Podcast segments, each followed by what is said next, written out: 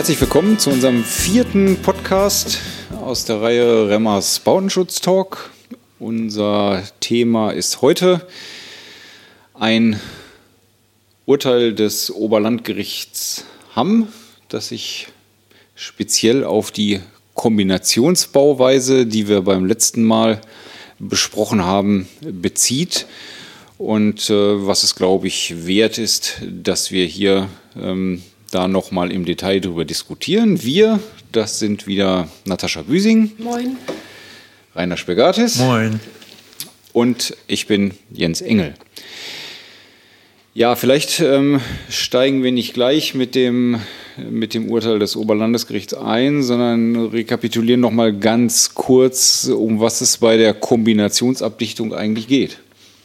Ja, bei der Kombinationsabdichtung, der Name ist Programm, wird eine vertikale Abdichtung aus Bitumen im Anschlussbereich an eine WU-Betonsohle, die lastabtragend und abdichtend wirkt, angefügt. Also die Kombination von außenliegender vertikaler Abdichtung mit im Bauteil ähm, selbst befindlicher oder in einem Bereich, wo das Bauteil selbst die Abdichtung ist, also die Betonbodenplatte.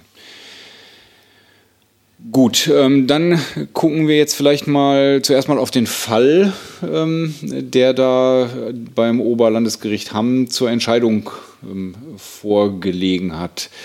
Ähm, das ist ja schon, wenn ich das richtig auf dem Schirm habe, ein Fall, der schon eine ganze Weile zurückliegt. Der liegt gut zehn Jahre zurück, richtig. Hier gab es eine Ausführung einer Bauwerksabdichtung mit Bitumendickbeschichtung an eben einer WU-Betonsohle und hier kam es zu einer Undichtigkeit. Diese Undichtigkeit, so sollte ursprünglich äh, im ersten Verfahren, ähm, dort ähm, hat der der Ausführende angeboten, eine nachträgliche Innenabdichtung auszuführen. Ähm, dem ist dann widersprochen worden und so kam es dann zum zweiten Fall, sprich zum Oberlandesgericht. Also nachträgliche Innenabdichtung, das ist ja so ein Thema, da haben wir noch gar nicht drüber gesprochen, ist sozusagen eine Alternative zur Außenabdichtung, die man üblicherweise oder eigentlich nur bei der Sanierung einsetzt, in der Altbausanierung ganz typisch könnte man aber natürlich auch in der Neubausanierung entsprechend vornehmen. Also wäre nicht unbedingt ähm, jetzt was ganz Kurioses und äh, ist in dem Falle vermutlich vorgeschlagen worden, um einfach die, den Sanierungsaufwand äh, gering zu halten, weil sag mal, naheliegender und vielleicht, vielleicht sogar auch richtiger wäre natürlich außen aufgraben und ähm, das Ding, was da irgendwie schiefgelaufen ist, nochmal neu zu machen. Genau, aus Sicht erstmal des Bauausführenden.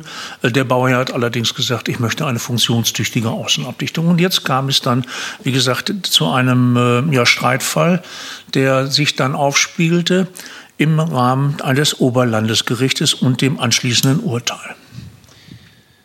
Gut, gleich gehen wir nochmal auf diese verschiedenen ähm, Gerichte und Gerichtsbarkeiten ein. Das Oberlandesgericht ist ja dann schon die, die höhere Instanz äh, gewesen. Vielleicht äh, gucken wir aber kurz nochmal da rein, was dann gemacht worden ist. Also wie das dann so üblich ist, ist dann ein, denke ich mal, ein Beweissicherungsverfahren eben angestrengt worden. Das heißt, da wird ein, ein ähm, Gutachter geholt und der Gutachter, ähm, so kenne ich es, ich habe sowas auch schon ein, zwei Mal gemacht, der geht dann dahin und guckt sich an, ähm, was ist da eigentlich los und ähm, Warum kam es vor allen Dingen zu dem Schaden? Ja, so würde ich das auch halten. Warum ist es eigentlich zu dem Schaden gekommen? In gewisser Weise, also äh, zumindest hat er auch gesagt, warum es dazu gekommen ist, aber für mich zumindest auf eine etwas verwunderliche Weise. Ja, er sagte, Wasser kommt rein einerseits und es wäre auch eine schadensträchtige Bauweise, behauptete er dem, gegenüber dem Gericht, denn das wäre aufgrund einer eigenen von ihm durchgeführten Umfrage das Ergebnis gewesen. Also lange Rede, kurzer Sinn, er hat nicht so, wie du es angestrebt hast, eine Schürfung, sprich eine Überprüfung über eine ähm, über eine Bauteilöffnung hier äh, angestrebt. Er hat weder schichtigen Übergangsbereiche noch mit welchem Produkt, ob das eine äh, entsprechende Prüfung hat nach den Prüfgrundsätzen Übergang Betonbauteil, ob das alles vorgelegen hat, hat er alles beschichtigen und auch Verstärkungseinlage nicht überprüft. Gut, also er hat, ähm, er hat ja aber durchaus belegt, äh, dass, äh, also seine Vermutung belegt, warum das da kaputt geht. Und du hast gerade schon gesagt, also er hat da eine Umfrage, ich glaube, der hat die Umfrage nicht gemacht, sondern er hat eine Umfrage zitiert, aber das war eine Umfrage unter Bausachverständigen. Ähm, und die haben gar nicht, ähm, ja, die haben ja gar nicht das auf die Grundgesamtheit sämtlicher in gleicher Weise ausgeführter Bauwerksabdichtungen bezogen, sondern die haben einfach nur aus ihrem eigenen Alltagsgeschäft heraus geurteilt. Und natürlich, wenn ich Bausachverständiger bin von Berufswegen, dann werde ich natürlich nur in den Fällen herangezogen, wo irgendwie was in die Hose gegangen ist. Und das mag ja nur ein ganz geringer Prozentsatz sein, aber für den geneigten Bausachverständigen ist das natürlich äh, sein Ganztagsgeschäft. Und insofern ähm, würde ich sagen, also ist ähm, jetzt meine ganz persönliche Auslegung, äh, diese Umfrage dort, äh, die da als Begründung herangezogen worden ist, gänzlich missinterpretiert worden. Ja, die Frage ist aber natürlich, ähm, was bedeutet sowas jetzt? Beziehungsweise vielleicht muss man erst noch sagen, also das Oberlandesgericht hat dem ja letztendlich dann, dann stattgegeben und hat gesagt, ja, lieber Gutachter, du hast recht. Und das, was hier gemacht worden ist, ist, äh, ja, ist verkehrt gemacht worden, sagen wir es erstmal ganz so, so pauschal. Aber vielleicht ist es sinnhaft, dass wir uns mal einmal nochmal, ähm, dass wir auch das Oberlandesgericht nochmal irgendwie einordnen und vielleicht den ganzen Verfahrenshergang nochmal einmal schildern. Genau. Du hattest ja gerade den Begriff oder den Oberbegriff Gerichtsbarkeiten schon mal ins Spiel gebracht. Unter diesen Gerichtsbarkeiten verbergen sich eben auch die ordentlichen Gerichte, Dazu zählen das Amtsgericht, das Landgericht, das Oberlandesgericht und auch der Bundesgerichtshof. Es gibt daneben ja auch noch sowas wie ein Sozialgericht und ein Arbeitsgericht, die zählen aber eben jetzt nicht zu diesen ordentlichen Gerichten.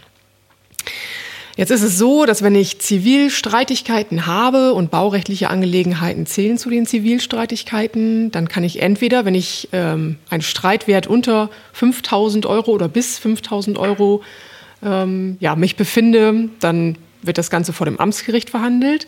Bei baurechtlichen Streitigkeiten äh, in der Regel befinde ich mich dann nicht mit einem Streitwert unter 5000 Euro, sondern schon eben höher. Und dann wird direkt vor dem Landgericht verhandelt. So, das Landgericht fällt dann irgendwann ein Urteil und die ja, jeweils unterlegene Partei hat dann die Möglichkeit, Einspruch, in dem Fall ähm, die Berufung, gegen dieses Urteil einzulegen. Dann in dem Fall landet das Ganze vor dem Oberlandesgericht. Also wie jetzt hier ähm, das Urteil, das eben gefällt wurde von, vom Oberlandesgericht Hamm. Ähm, da wird auch mit Sicherheit vorher dann eben vom Landgericht ein Urteil gefällt worden sein, Berufung eingelegt worden sein. Und so kommt es dann eben zum Oberlandesgericht. Und auch das Oberlandesgericht ähm, oder Urteile des Oberlandesgerichtes können in der Regel angefochten werden mit einem Rechtsmittel. Das Oberlandesgericht hat aber auch die Möglichkeit, dieses Rechtsmittel auszuschließen in seinem Urteil. Das ist hier passiert. Also das Oberlandesgericht hat gesagt, die Berufung wird nicht stattgegeben oder es ist keine Berufung möglich, überhaupt einzulegen. Was kann ich dann tun als unterlegene Partei, um trotzdem noch irgendwie ja, zu versuchen, zu meinem Recht zu kommen, wenn ich der Meinung bin, das ist falsch, was das Urteil eben ja, da aussagt? Dann gibt es ähm, ja, die Nichtzulassungsbeschwerde. Also ich sage, das Oberlandesgericht lässt die Berufung nicht zu, also lege ich die Beschwerde gegen die Nichtzulassung ein. Und auch diese wurde im hier vorliegenden Fall tatsächlich sogar eingelegt, aber auch abgelehnt. Ja. Das, das, wird dann beim Bundes, also bei der nächsthöheren Instanz, genau. das ist dann schon der Bundesgerichtshof, wird das dann gemacht. Genau, in der letzten Instanz Bundesgerichtshof, ähm, wo wir uns jetzt hier befinden würden, würde dann verhandelt werden und da ist eben abgelehnt worden, dass diese Streitigkeit ähm, ja auch noch höhere Wichtigkeit erlangt, sage ich mal. Also was vom Bundesgerichtshof verhandelt wird, ist ähm, wie gesagt die letzte letzte Instanz und eben entsprechend ja bundesweit dann ich weiß jetzt gar nicht, ob es dann bindend ist oder nicht, aber es, es bekommt eine andere Wichtigkeit. Das wollte ich gerade fragen. Wenn das BGH genau. das entscheidet, dann ist es vermutlich, vermutlich. ein Präzedenzfall. Wenn genau. das OLG das entscheidet, da werden wir ja gleich noch darauf zu sprechen kommen, genau. was das dann sagt, dann ist es kein dann genau. ist auf jeden Fall kein Präzedenzfall. Wir reden jetzt hier immer von dem OLG. Es gibt natürlich, genauso wie es verschiedene Amtsgerichte, also Bezirksgerichte kann man auch sagen, und Landgerichte gibt, gibt es auch verschiedene Oberlandesgerichte. Also verschiedene ja, Bezirke, Kreise haben eben ein, ein Oberlandesgericht und jedes Oberlandesgericht hat die Freiheit, auch jedes Urteil, auch wenn die Fälle naheliegend sind oder vergleichbar, anders zu entscheiden. Und dementsprechend, das ist hier wichtig, handelt es sich nicht um einen Präzedenzfall. Gut. Ähm, okay, es ist zwar kein Präzedenzfall, aber höher gehen kann es nicht, aber in der Konsequenz heißt das, wenn eine ähnliche Streitigkeit bei einem anderen Oberlandesgericht oder zu einem anderen Oberlandesgericht kommen würde, dann ist es eben nicht gebunden. Es könnte auch anders äh, entscheiden.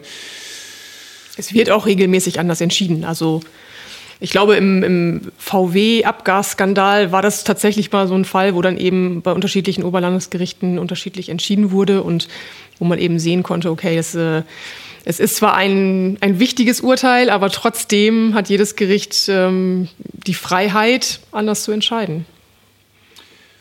Gut, ja, unser, ich schiebe das jetzt mal weg, die Verantwortung. Unser Inhouse-Jurist hat gesagt, ähm, naja, da gibt es durchaus Oberlandesgerichte, die ähm, so ein bisschen Arbeitsreduzierung, Minimierung betreiben. Und wenn da schon mal was ordentlich entschieden worden ist mit äh, dem Nachhalten aller Aspekte, dann äh, kann es durchaus vorkommen, dass sie sich dann da dranhängen sozusagen und eben sich den Aufwand sparen, das alles nochmal selber aufzurollen und zu entscheiden. Und deswegen ist also jetzt völlig unklar, äh, wie gegebenenfalls ein anderes Oberlandesgericht entscheiden würde. Sollte es aber in der nächsten Zeit im selben Gerichtsbezirk Oberlandesgericht Hamm zu einem ähnlichen Geschichte kommen, dann ist mit sehr hoher Wahrscheinlichkeit davon auszugehen, dass dann wieder genauso entschieden wird.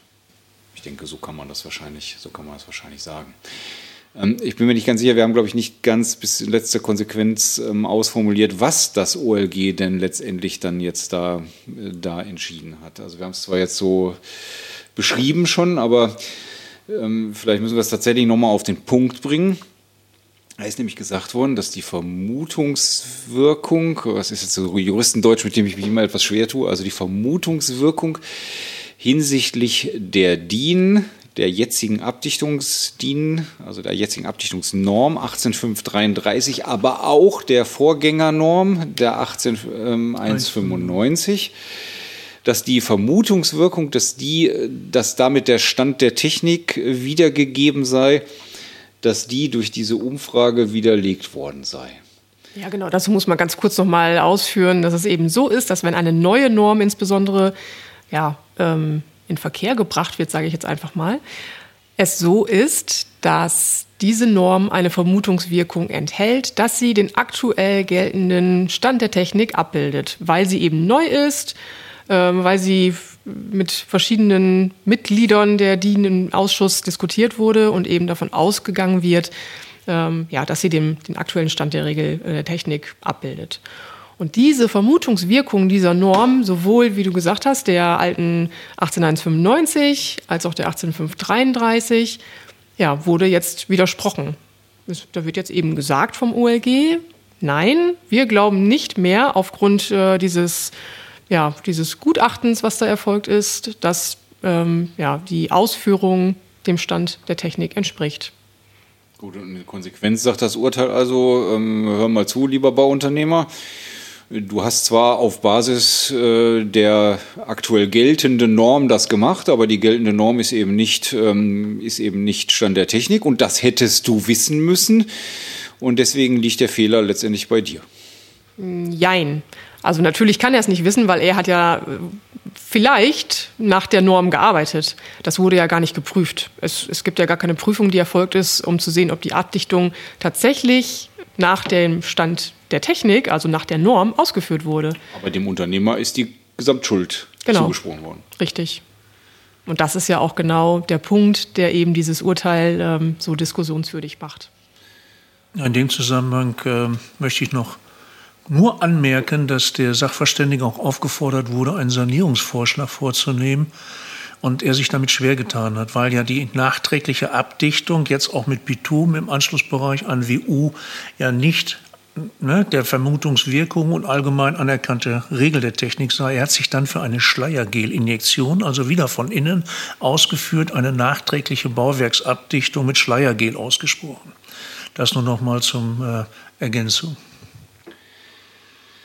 Ja, gut. Ähm, das ist jetzt natürlich eine ganz schwierige Angelegenheit. Also jetzt ist äh, sozusagen die, die Regel der Technik ähm, auf die, oder die Regeln der Technik, muss ja beide Normen betrachten, auf die wir uns jetzt äh, ungefähr zwei Jahrzehnte lang bezogen haben.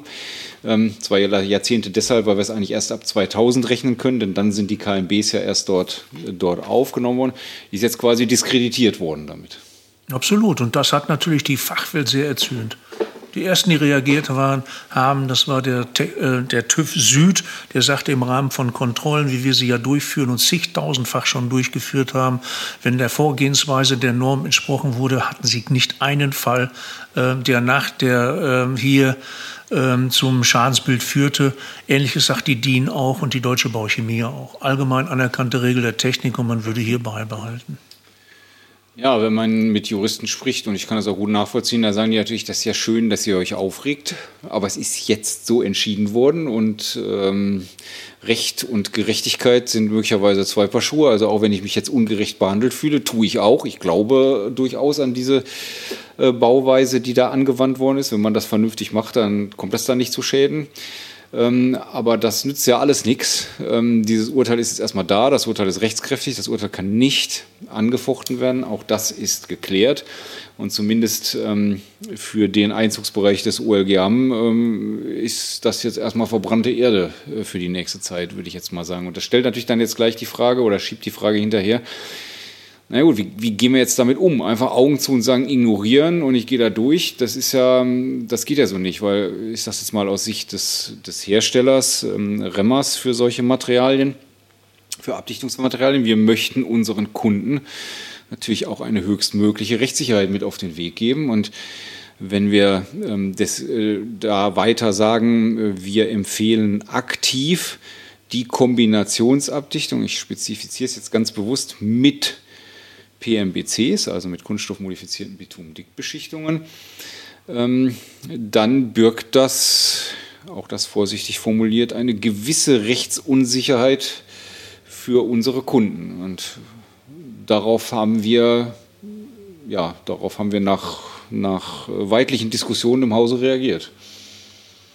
Das ist so. Ne? Das ist so. Wir empfehlen ähm, für den Übergangsbereich auf eine WU-Sohle und eine Flächenabdichtung halt FPD. Gut, das müssen wir jetzt noch mal ein bisschen auseinandernehmen. Warum ist das jetzt rechtssicherer, als wenn man da aktiv eine KMB bzw. PMBC empfehlen würde? Ja, die Gerichtsbarkeit haben wir ja nun gerade dargelegt und auch die Strahl- oder Signalwirkung dieses Urteils. Eine, eine rechtssichere Vereinbarung kann man sehr wohl nach VOB Teil C treffen, wenn man andere als äh, andere Produkte, wie sie, in der, wie sie in der Norm oder auch Vorgehensweisen, wie sie in der Norm geregelt sind. Das muss nur dann mit einer privatrechtlichen Vereinbarung geschehen. Gut, erstmal der erste Punkt, oder der, das ist ja schon der erste Punkt. Ich äh, versuche es nochmal noch mal zu fokussieren. Natascha, korrigiere mich, wenn ich das jetzt nicht richtig sage. Also rein formal juristisch bezieht sich das Urteil auf die Kombinationsabdichtung wie U-Beton-Bodenplatte in Kombination im vertikalen Bereich mit einer kunststoffmodifizierten Bitumendickbeschichtung. Das heißt, formal juristisch bin ich in dem Moment raus, wo ich etwas anderes, in dem Fall jetzt für die Vertikalabdichtung, als eine Bitumendickbeschichtung wähle. Bedingt. Also wenn ich mich in einem Bezirk befinde und das OLG, vor dem ich vielleicht irgendwann meinen Fall verhandeln muss, aufgreift, was das OLG haben entschieden hat, dann wäre ich tatsächlich raus, ja. Also damit wäre eine höhere Rechtssicherheit zumindest äh, genau. grundsätzlich erstmal gegeben. Ja. So, das ist der, der eine Aspekt, das Ganze, dem Ganzen jetzt ja, wie ich es gerade gesagt habe, formal juristisch äh, zu begegnen, indem man ihm ausweicht auf etwas anderes. Aber dieses Ausweichen ist hört sich jetzt vielleicht so an, als, als ob man auf was Schlechteres ausweichen würde. Das stimmt aber in dem Fall eigentlich nicht, sondern ähm, das Urteil spricht dezidiert den Übergangsbereich ähm, an, wo die, wo die Abdichtung, die vertikale Abdichtung, also die Bitumendickbeschichtung, auf die WU-Betonbodenplatte draufläuft und spricht der die Funktionalität ab.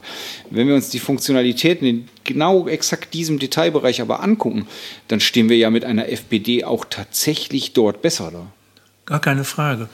Wenn wir uns mal den Übergangsbereich anschauen, sind auch hier Verbund, es wird die Verbundhaftung geprüft. Und die ist gerade bei einer Bitumendickbeschichtung eine Forderung, dass hier ähm, 0,2 Newton Quadratmillimeter erbracht werden müssen. Mit einer FPD haben wir genau in diesem Übergangsbereich 0,5, also die zweieinhalbfache mehr an Sicherheit.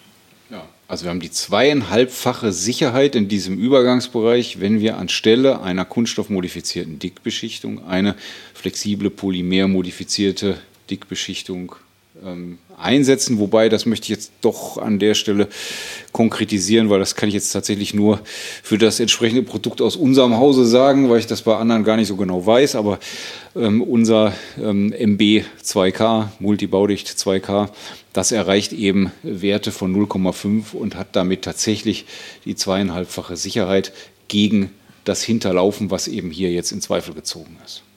So, und deswegen ist das, ist das unsere Vorgehensweise, dass wir überall dort, wo wir eine aktive Empfehlung aussprechen, heute sagen, nimm vielleicht besser nicht KMB wegen diesem Gerichtsurteil. Natürlich glauben wir trotzdem, dass das eigentlich funktioniert, sondern wir sagen aber, nimm doch an der Stelle dann Multibaudicht. Und wir glauben nicht nur, dass es funktioniert. Also wenn man weiterhin mit Bitumen arbeiten möchte, ich meine, die Produkte sind genauso geprüft. Also es gibt Qualitätsstandards, es gibt die Verwendbarkeitsnachweise und ähm, die Anwendung ist darin genauso geprüft. Ich meine, wir im letzten Podcast hatten Sie da ausführlich darüber berichtet, auch wie umfangreich die Prüfungen da sind an der Stelle und genauso wie die FPDs, die tatsächlich aber am Ende bessere Werte erreichen, was Haftung ähm, unter anderem angeht möglicherweise auch Rissüberbrückungen, aber genauso werden, werden eben auch die Bitumenprodukte geprüft. Genau, deswegen nehmen wir ja auch nicht jetzt Bitumen vom Markt oder irgendwas, sondern wir nehmen es halt einfach aus der aktiven Empfehlung heraus. Ich habe das bewusst so spitz formuliert, aber es ist schon gut, dass du darauf hinweist, muss ich auch nochmal erklären. Ähm, passiv empfehlen wir das natürlich, äh, verwenden wir das natürlich weiter. Passiv heißt in dem Falle, wenn der Bauherr äh, eine Bitumendickbeschichtung möchte, das kann ähm, dadurch zum Ausdruck gebracht werden, dass der Architekt eine Bitumendickbeschichtung ausschreibt für diesen Anwendungsfall, ähm, dann sagen wir natürlich nicht, nee, da liefern wir kein Bitumen. Das äh, werden, wir, werden wir in keinem Falle tun. Ähm, wie gesagt, wir tragen das absolut mit, dass das auch funktioniert. Und insofern werden weiter Bitumendickbeschichtungen auch für diesen Bereich äh, entsprechend eingesetzt und wir haben da auch gar keine, gar keine Zuckungen, dass das irgendwie nicht, nicht funktionieren könnte. Als Hersteller haben wir den Verwendbarkeitsnachweis mit unseren Bitumenprodukten. Als Ausführender muss über die Vorbehandlung den Auftrag schichtige Verstärkungseinlage eingebracht werden und die Leistung dokumentiert werden. Und dann ist diese Sache safe. Und welche Alternative habe ich denn tatsächlich am Ende für diese Anwendung? Also wenn mir meine Norm, ähm, die ich da habe, abgesprochen wird für die flüssig aufzutragenden Abdichtungsstoffe, dann bleiben mir am Ende auch nur noch Bahnware, mit der ich äh, diesen Übergang machen kann. Und die angeflanscht werden müssen. Das Und die angeflanscht werden müssen, was auch wiederum ähm, Fehlerpotenzial bietet. Ne? Ja, da würde ich sagen, also aus meiner eigenen Erfahrung ähm, glaube ich kaum, dass man damit tatsächlich bessere und dauerhaftere Ergebnisse erzielen kann als mit als mit äh, pastösen Abdichtungsprodukten, die da tatsächlich einen hervorragenden Verbund mit dem Untergrund ähm, eingehen. Ja. Gut, dann glaube ich, denke ich, dass wir diese Problematik ein bisschen nochmal aufhellen konnten und auch zeigen konnten, warum wir damit ähm, entsprechend, ähm, entsprechend umgehen oder wie wir damit entsprechend umgehen. Auch zu dieser Podcast-Folge wieder der Hinweis unter podcast.remmers.de kann man sich die entsprechenden Unterlagen nochmal herunterladen bzw. anfordern. Für diesen Podcast, aber auch für die letzten. Außerdem steht diese E-Mail-Adresse podcast.remmers.de zur Verfügung, um Anregungen, Kritik und vielleicht auch Themenvorschläge für weitere äh, Podcasts äh, loszuwerden. Ja, dann bleibt noch die Frage, was machen wir beim nächsten Mal? Beim nächsten Mal werden wir uns ein bisschen, ein bisschen, nicht ganz, aber ein bisschen aus dem Erdreich herausbewegen und werden sprechen über die Sockelabdichtung. Ähm, ich denke, ein sehr spannendes Thema, was uns dann auch in weiteren Folgen zur Eindichtung bodentiefer Fenster und ähnlicher Dinge dann führen wird. Für dieses Mal aber sagen wir erstmal herzlichen Dank fürs Zuhören und bis zum nächsten Mal. Tschüss. Bis zum nächsten Mal. Tschüss, tschüss.